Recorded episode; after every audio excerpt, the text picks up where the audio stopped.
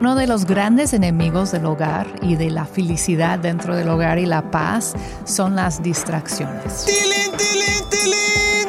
Un doble tilín. ¡Tilín,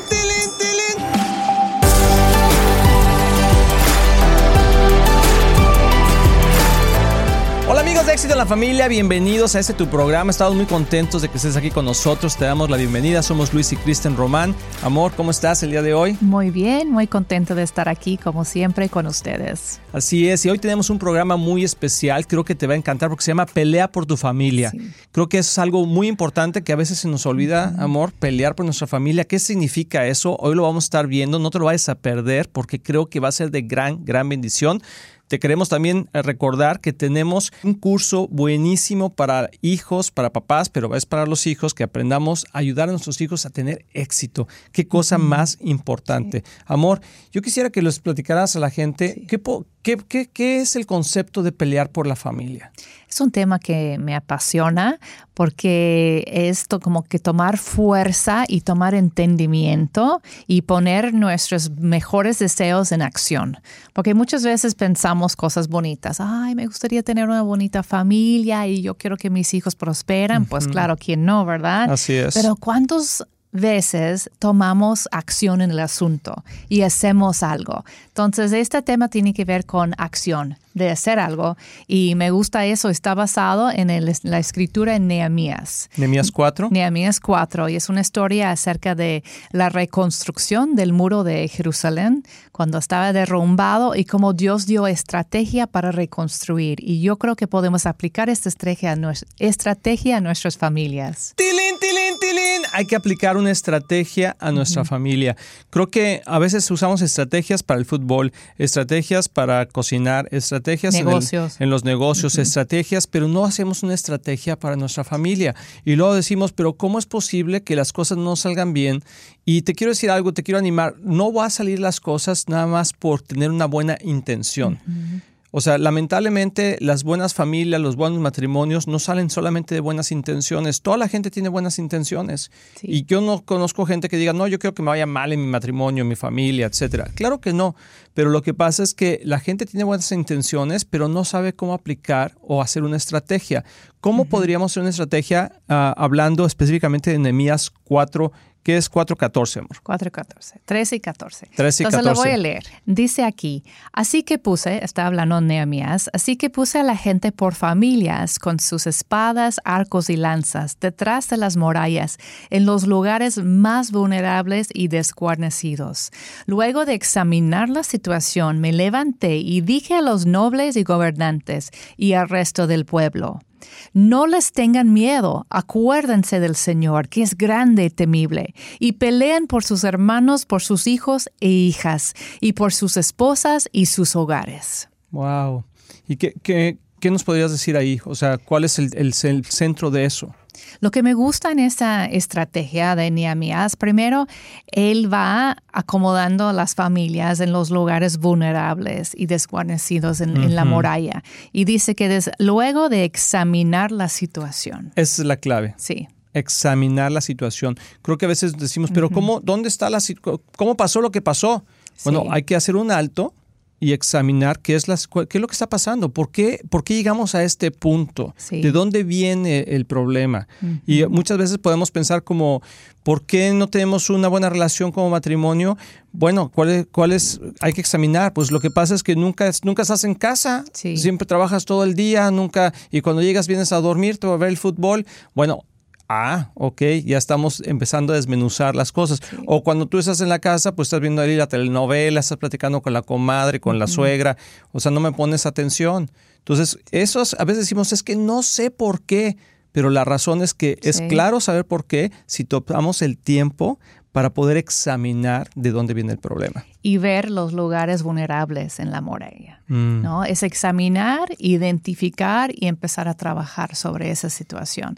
Y como tú estás diciendo, ¿dónde están los lugares vulnerables en nuestra casa? ¿Dónde, es, donde tenemos que proteger tanto nuestro matrimonio como nuestros hijos? Y por ejemplo, ¿cuáles serían algunos de los puntos vulnerables? Yo creo que, que ahorita con tanta información, creo que sería uno de los primeros puntos, ¿no? O sea, Sí. la información que llega a nuestra casa, ¿cuál está, quién la está filtrando? Yo no sé si podemos platicar un poquito de eso. Yo siento que los medios pueden ser un lugar vulnerable donde el enemigo está metiéndose, porque ahí es donde dicen como brechas, donde hay brechas en la muralla de tu casa. Mm. No, literalmente tu casa, pero en tu familia. Entonces, ¿dónde hay lugares donde sientes que el enemigo se está metiendo? Porque Nehemías está hablando de un enemigo que hay que empezar a pelear contra algo. Entonces hay que identificar el enemigo también. Y uno de los grandes enemigos del hogar y de la felicidad dentro del hogar y la paz son las distracciones. ¡Tilín, tilín, tilín! Un doble tilín. ¡Tilín, tilín, tilín! Las distracciones, que es increíble, porque a veces pensamos que es un gran problema, a veces pensamos que es, no, a ver, es que no sé qué es lo que está pasando, pero son las pequeñas, es como la palabra de Dios dice, las pequeñas zorras. Que se meten y uno no se da cuenta y luego se crea un problema muy grande, pero cuando entró se veía como inocente, ¿no? No es para tanto, pues. Sí, y, algo que estaba yo pensando ahorita es, por ejemplo, las distracciones de los celulares, de las de todo lo que es los medios sociales. Si a uno que ya está más grande lo distraen esas cosas, estamos como conectándonos con, con el, el, mundo exterior y a veces ya no nos conectamos con nuestro mundo interior. Entonces hay gente que está dentro de la casa y a nosotros nos ha pasado que estamos dentro de la casa, pero todo el mundo está fuera de la casa. Porque y tenemos puertas abiertas de diferentes lugares. Tal vez tú tienes la tele prendida y hay las noticias, no toda información negativa. Es como una puerta abierta, la negatividad que está entrando o el temor entrando a tu casa. Y allá arriba en su cuarto está tu hijo que está viendo videos de quién sabe qué, ¿no? Y está entrando, como que hay puertas abiertas. Antes en nuestras casas la única puerta que podría estar abierta es la que tocamos, ah, ¿no? así es, y tú podrías cerrarla en la noche decir, Ay, ya estamos a salvo, ¿no? Pero hoy en día, a través de los medios, se puede abrir puertas a, otros mundos que no queremos tener acceso. Así es. ¿Y cómo podríamos cerrar algunas de esas puertas? Yo creo que es una de las preguntas que muchos padres se hacen. Y yo creo que, hay que no, hay que tener temor, que eso es uno de los puntos. Ahorita vamos a hablar más al respecto. Pero yo creo que una de las cosas que pasan es que ya no queremos como, como esa, esa sensación de, tener, ah, de ser prudentes Ah, políticamente correctos y ahora como que lo hacemos también en la casa políticamente correctos, no queremos corregir a nuestros hijos de lo que están haciendo porque estamos invadiendo su mundo, pero dependiendo de la edad que tengan. Y tú, no, tú tienes la autoridad y el derecho de invadir su mundo en el buen sentido de la palabra, de ayudarlos a poder controlar sus tiempos, de poder controlar su, su, su entretenimiento y qué es lo que están viendo. Yo siempre digo, hay tres cosas que nosotros tenemos que cuidar, que es lo que vemos, lo que leemos y lo que escuchamos. Lo que tú ves, lo que tú lees y lo que tú escuchas, es en lo que te vas a convertir tarde o temprano. Y yo creo que como padres tenemos que cuidar y monitorear. Hoy hay muchos ah, conceptos que se pueden utilizar eh, tecnológicamente para monitorear los teléfonos de nuestros hijos, para monitorear uh, qué es lo que están escuchando, ver que, no haya claves, por ejemplo, ah, las claves de los teléfonos, o sea, que sí haya claves por si alguien más lo agarra pero entre la familia que todos podamos tener acceso a esos teléfonos por si un día queremos verlos. Yo creo que es una forma importante de protegernos, aún como adultos. Ah, yo tengo la clave de Kristen, Kristen tiene mi clave, porque no debemos, y no porque nos tengamos que estar checando todo el tiempo, pero de repente, oye, préstame tu teléfono para no sé qué, y automáticamente podemos entrar y en ese momento puedes ver, pues, en qué estaba pasando tu tiempo libre, ¿no? Porque dice, o sea, hay un dicho muy cierto hispano, que no sé si es mexicano que es, pero dice que la ociosidad es la madre de todos los vicios. Entonces, cuando los jóvenes no tienen nada que hacer o están eh, ahora sí que perdiendo el tiempo de alguna manera, empiezan a ser ociosos y no están entretenidos con, con, cosas productivas, eso abre puertas a cosas improductivas. Es cierto. Entonces, como el mensaje aquí es primero, hay que examinar. ¿no? Y, para hacer eso tal vez vas a tener que tener una junta en familia, ¿no? Como y observar.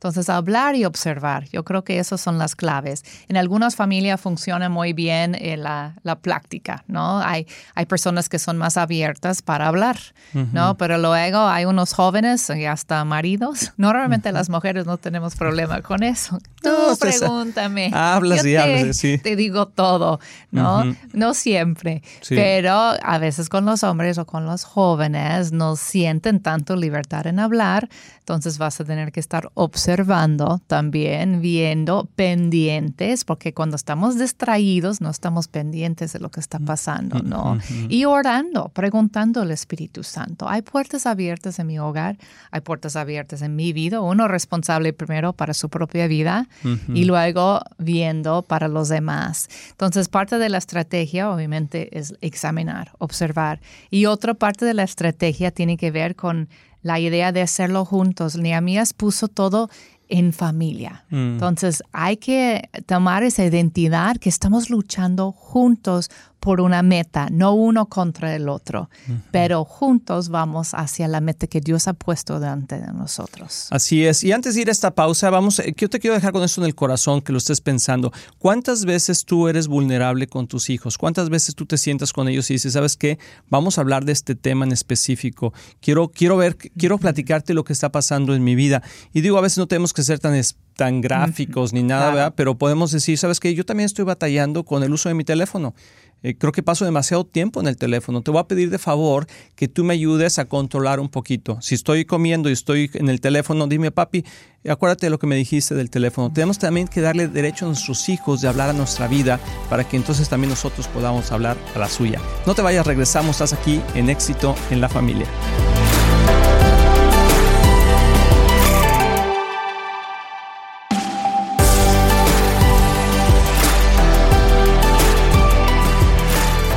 Amigos, ya estamos aquí de regreso, estamos aquí en Éxito en la Familia y estamos hablando de este tema, pelea por tu familia. Te recordamos que te puedes suscribir ahí con nosotros en todos los medios sociales que tenemos. También puedes buscar información en éxitoenlafamilia.com. Y una cosa muy importante que te quiero decir es que tenemos un curso que te va a encantar que se llama Prepara a tus hijos a tener éxito. Todos necesitamos aprender cómo ayudar a nuestros hijos a tener éxito. Es lo que más queremos en la vida. Y aquí tenemos un curso que te va a decir paso a paso cómo puedes implementar para diferentes edades para que cada uno de ellos pueda alcanzar el potencial que Dios tiene para sus vidas. Pero amor, regresando al tema. Estamos hablando de este tema que se llama pelea por tu familia. Sí. Y nos quedamos en el punto de que a veces tenemos temor de pelear por nuestra familia por tanta influencia negativa externa, de decir, ay, eres un papá muy anticuado. Y podemos bajar el ánimo y decir, ay, ¿para qué? Como, ni modo, así es nuestro mundo, mis hijos pues tienen que experimentar en algún momento lo que hay. Pero no, eso es como tener desánimo. Mm. No, yo no creo que hay ningún papá o mamá que en realidad quiere bajar el estándar en su casa. Más bien les entra el temor de enfrentarlo. Uno dice, no, la batalla está muy fuerte. Entonces, ¿qué puedo hacer yo? Pues tomar pasos de fe como solitos no podemos, pero con Dios todo se puede. Entonces hay que tomar ese ánimo, como Nehemías estaba dando ánimo a las familias, estaba diciendo, no les tengan miedo, acuérdense del Señor. Entonces la mm. primera cosa que tenemos que tener en mente es el Señor. Y el Señor quiere que nuestra familia tenga éxito aún más que nosotros. Entonces Él está de nuestra parte. hay que tener ánimo no en nuestra capacidad, pero en la capacidad de Dios, que Él está peleando a nuestro lado y a favor de nosotros. Y luego dice, recuérdense del Señor que es grande y temible, temible y pelean por sus hermanos, sus hijos y hijas, sus esposas y sus hogares. Entonces tenemos una misión aquí. Y, y si podríamos inyectar esa misión a la familia, que abrazan también la como esa misión de familia, es algo increíble, es una sinergia que, que pasa. Sinergia, gracias, que, pasa que, que, empiezan a mover las piezas y ya no es uno nada más, porque a veces sentimos solas más como mujeres, como, ay, yo quiero lo mejor para mi familia y parece que nadie más, ¿no? O a veces los papás, pero tener ese concepto de que lo vamos a hacer juntos y vamos a poder levantar el estándar en nuestra casa. Entonces necesitamos unas prácticas valientes. Por eso mi se está diciendo, no tengan temor, sí se puede, hay que tener esas prácticas valientes en casa. Así es, y yo creo que algo de que, que podríamos empezar a hacer es tener esa plática valiente con uno y con otro o sea, como pareja y decir, ok, ¿cuáles son las cosas que yo tengo que subir el estándar? Porque a veces les pedimos mucho a nuestros hijos que suban el estándar y, queremos buenas calificaciones y queremos esto y queremos aquello y recoge tu cuarto, pero Y di por favor y gracias. Sí, di, por favor y gracias, pero a veces tú lo demuestras de la misma manera. O sea, no hay mejor ah, ejemplo que el que nosotros le podamos dar a nuestros hijos. Y la verdad de las cosas es que muchas veces nosotros no aplicamos esa severidad en, enseñar a nuestros hijos porque nosotros también estamos batallando con esas cosas.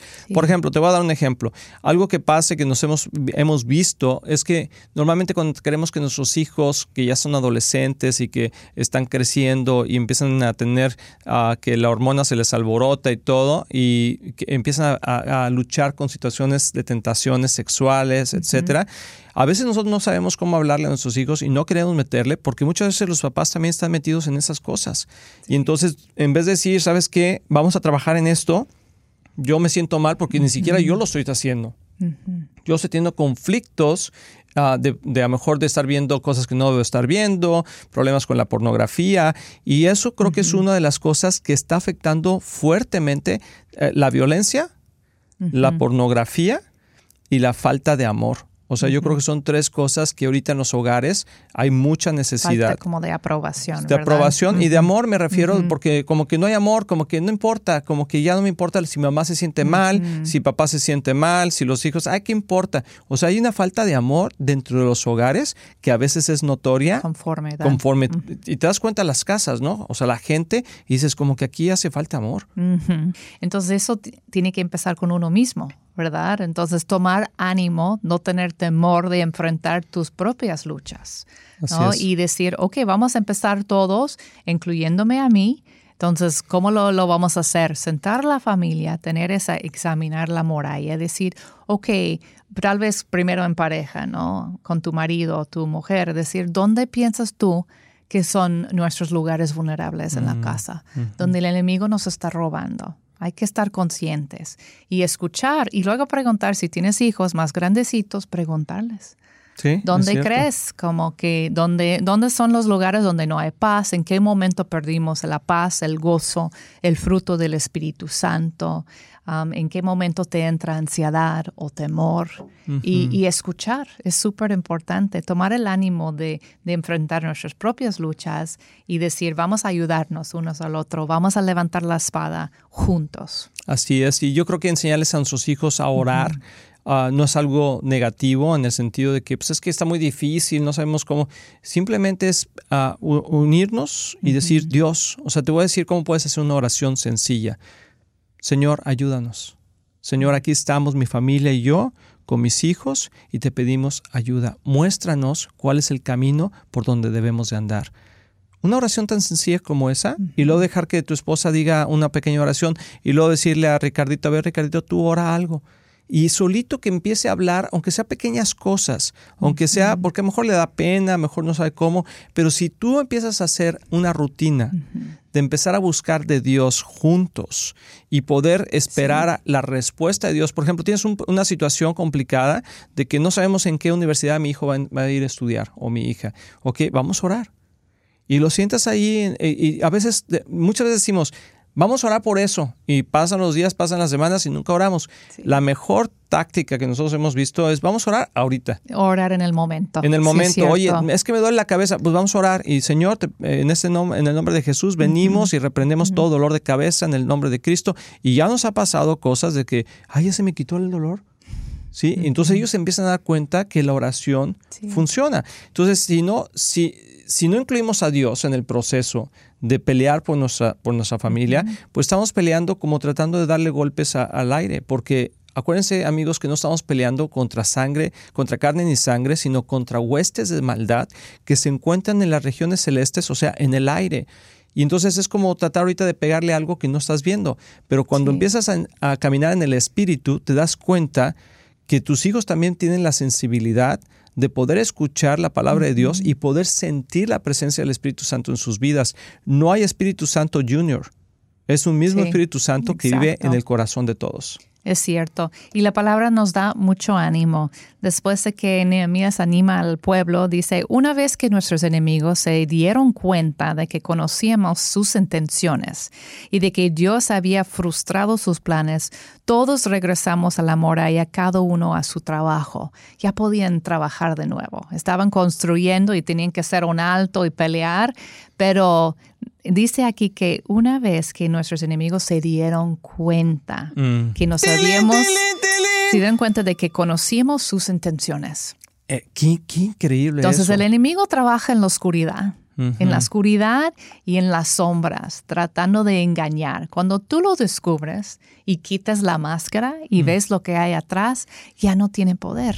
Entonces hay que tener el valor de descubrir las cosas y de enfrentar, porque a veces sentimos como abrumados con la idea de, ay no, pero si le pregunto y me dice, como que no queremos escuchar. Nos da mm, temor saber lo que nuestros hijos están haciendo en realidad.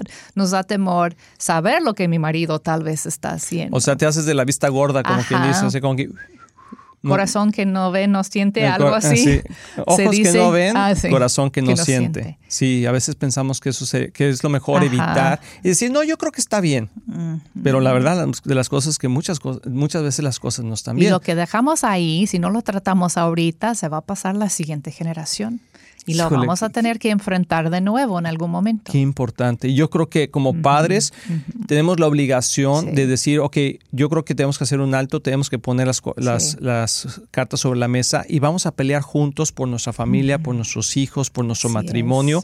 Y amigos, de veras, yo te quiero animar porque a lo mejor dices, híjole, yo no sé si puedo hacer eso. Sí lo puedes hacer. Y te voy a decir por qué lo puedes hacer. Porque dice la palabra de Dios que con Dios todo es posible, que para Dios no hay nada imposible, que para el que cree, todas las cosas le ayudan a bien. Entonces, ¿por qué no creer que Dios puede ayudarnos en cualquier situación que estemos con nuestros hijos?